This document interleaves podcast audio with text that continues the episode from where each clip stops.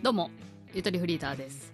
えー今回もゆともの皆さんからいただいたお便りを読んでいきたいなと思います。えー今回はですね、その話が長いっていうことがお悩みだそうなんですけど、もう実際そのお便りがまずすごい長いんですよ。もう、もうまさにその人を象徴しているかのような長さで。でも私は、あのーすごい好意的に思ってるんですよね。なんかその人の個性だなと思って面白いなと思うんですけど、これもしかして聞いてる皆さんが飽きてきちゃう可能性はあるなと思って、ちょちょこちょこ割愛させていただきつつ、なるべくその人の話がいかに長いかっていうことを、あの、お伝えできたらいいなと思います。あ、じゃあもう結果的に全部読むか？全部読むか？まあでもあの、はい、あの、最後質問もいただいてますので、まあ、ま、まったり聞いてってください。よろしくお願いします。えーゆともネーム、トムさんからの普通歌です。ね、話長いっつって紹介しちゃってすいませんね、本当に。トムさんいつもありがとうございます、お便り。マジで癒されてます、私は。そう、他にもいろいろいただいたんですけど、まあ、一通読ませてもらいますね。ゆとりさん、こんにちはです。こんにちはです。昨年の夏頃の配信で、言葉遣いを丁寧に直したいというような内容の回がありました。ありましたね。それを聞いて少し思ったことがあったのでお便りします。私もいわゆる三河屋さん、サザエさんに出てくる気さくな酒屋さんわかります？三河屋でーす。サブちゃんね。サブちゃんじゃなかったっけ？三河屋の名前。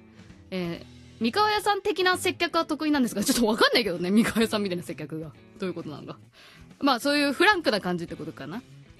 えー電話でのアポ取りや初対面の方を相手に契約を結ぶようなきちっとした丁寧な話し方が苦手です。あー、なるほど。えー今まではそんな三河屋さんの接客だけでずっとやってこれたんですが、数年前からは営業の仕事を任され苦手ながらもなんとかかんとかやってきた中で、自分で自分の話し方を間近で聞いていて気づいたことがありました。とにかく私の説明は打足が多いんですわら一個のことを説明するのに、このエピソードも盛り込みたいし、あのエピソードも盛り込みたい。笑ってほしいし、楽しんでほしい。わら自分でも笑ってきちゃった。でもすごいいい人だよね。サービス精神から来るっていうことだと思うので、悪いことじゃないと思います、全然。職場で今使っている説明用書類がやたらと分かりにくいっていうこともあるんですが、後から色々と言われないように、もしもの話も、やたらと口頭で伝えなければいけないんです。あ、これ本当にね、これ接客のジレンマですよね。わかる？でも。お客さんもなんかうんざりしてるだろうなとは思うけど、やっぱ言わないと、そのトラブルにつながるからって言わないといけないこと多いですよね。わかります、確かに。すると、情報量が増えてしまって、結果肝心なことが全く伝わらない。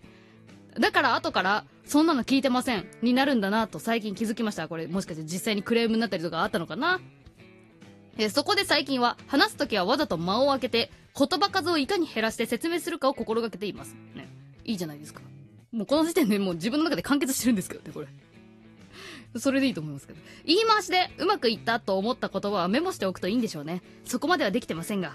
短いセンテンスでいかに伝えるかが重要なのかな。サムネイルみたいな。違うか。ほら。もうだんだん日記みたいになってきてますよ、ここから。でも本当にそうだと思います。なんか言いますよね。サムネイルでもなんかもう、1メッセージ、1文1メッセージがいいって言われてる。その意味を込めるのは1個がいいっていう話。えーちなみに留守番電話を入れるのが得意な、えちなみに留守番電話を入れるのがゆとりさんは得意みたいですが、私は留守番電話を入れるのが死ぬほど苦手です。だいたい意味不明な説明をループして途中でピーッと時間切れになります。穴があったら入りたくなるほど恥ずかしい留守番電話を多数世の中に放ってきました。もし、留守番電話を入れる時のコツなどあれば教えてください。現場からは以上です。といただきました。えー、トムさんお便りありがとうございました。えっと、すごい、あの、な、な、なんですかこれ？結局、あの、あれですよね。だから、そういうこと言われちゃうんだよね、多分お客さんに。結局、あなたどどういうことなのって多分言われるんだと思うんですけど。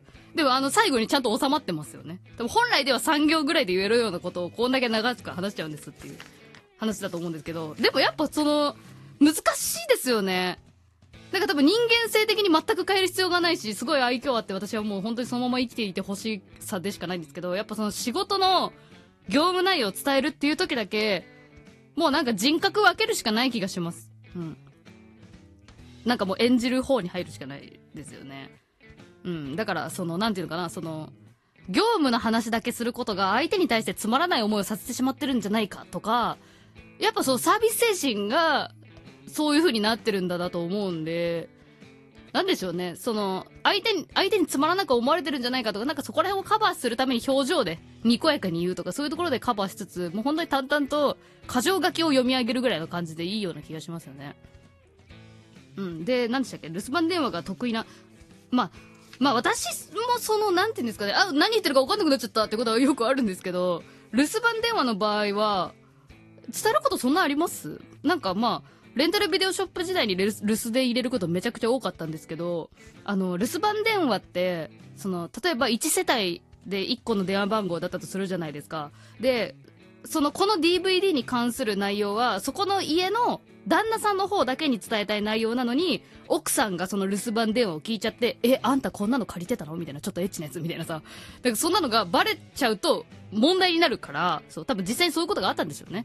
なるから、留守番電話の内容は、本当にもう大枠しか伝えずに、折り返しお待ちしておりますなのか、またこちらから連絡させていただきますなのか、まあどちらかに分かれる感じで閉じることが多いので、ちょっとそんなに伝えたことは多分ないですね。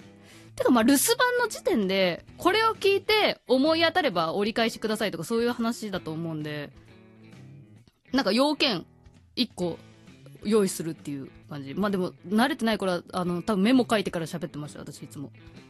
うん。大体さ、なんか、ね、これからバイトデビューするっていう子もね、もしよかったらこれ参考にしてほしいんですけど、留守番電話ってなんか形式が、形式つか、お決まりの流れがあって、マジで、あの、あの、あれですよ、もう社会人経験長い人だったら、あの、そんな当たり前じゃんっていう話だと思うんですけど、本当に何も知らない場合だと本当に困るからね、どうやって入れようか。ちょっと今、普通に紙用意しながら、頭整理しながら喋るわ。留守番電話入れるときってまず、あのー、あーなんかもしもしって言うかどうかもさ、分かれるよね。なんか、仕事の電話だったらもしもしって言って出ちゃいけないって私教わったことあるんだけど、もしもしって、なんかもしもしはそのなんか、カジュアルな友達同士でやる言葉だから、みたいな。もしもしって言わなくていいって言われた時なんかその、なんつうかね、戸惑った時あったけどね。そこはわかんないけど、まああれですね、最初に自分のことを言う。何々会社の何々と申します。何々様のお電話でお間違いないでしょうかこれも絶対お決まりだね。自分が名乗ってから相手のこの番号があなたの番号って本当に合ってますかっていうのを聞く。ほんでもしかしたら間違えてる可能性があるので。何々様のお電話でお間違いないでしょうか。えー、今回、なんか、例えば、あの、先週ご返却いただいた DVD の件で、ちょっとお伺いしたいことがあり、ご連絡させていただきました。えー、もしよろしければ空いてる時間に折り返しのご連絡をよろしくお願いいたしますみたいな。だけですね。私がやったことがあるのがそれぐらいしかないからそういうことなのかもしれないけど。うん。だから、目的を持って話し始めるっていうことが仕事では大事なんですかね、もしかするとね。だからあれですよ、トムさん。このお便りを書こうって思った時も、よし、このお便り何の内容で送ろうかなって思いながら多分打ってるところがあると思うんですけど、あの、よし、じゃあ留守番電話どうやってやってんのか聞いてみようっていうところからスタートすれば、多分文章めちゃめちゃ短くなりますよね。まあ別に短くしてほしくて言ってるわけじゃないんですけど、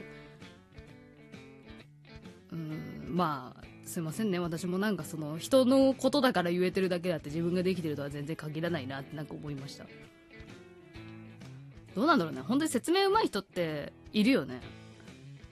なんかそういう人、なんだっけな、なんか、島田紳介が言ってたのかな。なんか説明あの、話上手な人っていうのは、道案内がうまいみたいな話。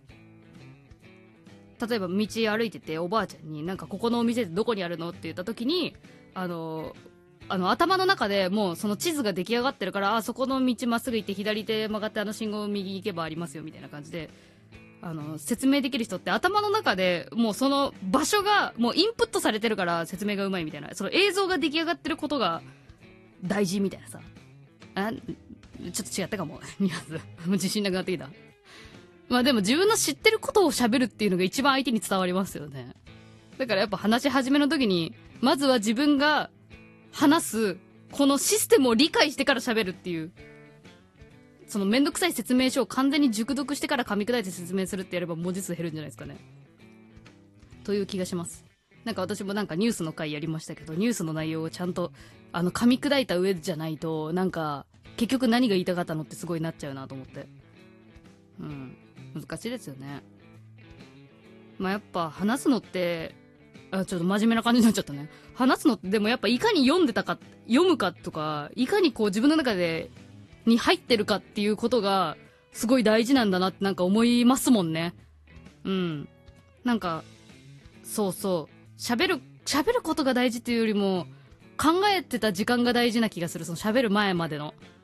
自分の中で落とし込んでたのがちゃんと解像度高いかみたいなだと思うな。なんか言葉遣い、その語彙力が足りなかったとしても、伝わるものは伝わりますからね。その人が体験したことだったりとか、本当に思ったこととかだったら。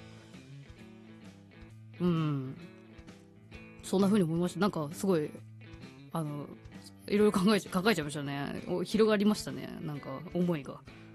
うん。はい。えー、いかがでしょうか？な、なんだろう？何伝えた？私。結局そういうことになっちゃったよね。うん。読みながら考えようとか思っちゃってたから、これ同じことが起きてるかもしれません、ともさんと。えー、友倒れしていきましょう。えー、ということで今回は、えー、こちらのお便り読ませてもらいました。ありがとうございました。それではまた。バイバーイ。この番組は音声配信アプリ、ラジオトークから Spotify、Amazon Music など各種ポッドキャストサービスに配信しています。ぜひ番組フォローよろしくお願いします。また、現在、ピクシブファンボックスで、ゆっともファンクラブも運営しています。会員限定の月報ゆとまずラジオ配信も今月からスタートしますので、気になった方は概要欄からチェックしてみてください。